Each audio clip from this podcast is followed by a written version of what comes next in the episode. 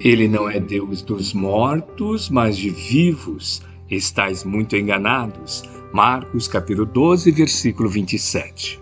Sempre vivos. Considerando as convenções estabelecidas em nosso trato com os amigos encarnados, de quando em quando nos referimos à vida espiritual utilizando a palavra morte, nessa ou naquela sentença de conversação usual.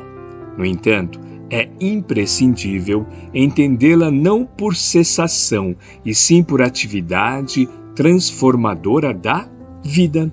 Espiritualmente falando, apenas conhecemos um gênero temível de morte, a da consciência denegrida no mal, torturada de remorso ou paralítica nos despenhadeiros que marginam a estrada da insensatez e do crime é chegada a época de reconhecermos que todos somos vivos na criação eterna. Em virtude de tardar semelhante conhecimento nos homens, é que se verificam grandes erros. Em razão disso, a Igreja Católica Romana criou em sua teologia um céu e um inferno artificiais.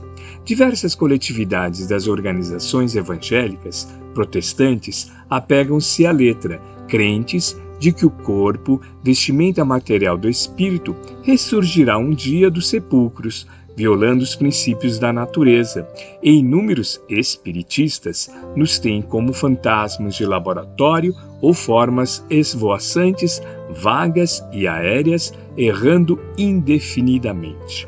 Quem passa pela sepultura prossegue trabalhando, e aqui quanto aí só existe desordem para o desordeiro.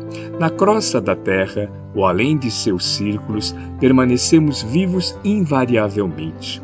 Não te esqueças, pois, de que os desencarnados não são magos e nem adivinhos. São irmãos que continuam na luta de aprimoramento.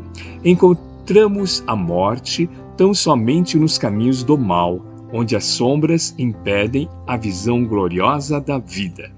Guardemos a lição do Evangelho e jamais esqueçamos que nosso Pai é Deus dos vivos imortais. Emmanuel, psicografia de Francisco Cândido Xavier, obra Pão Nosso, capítulo 42.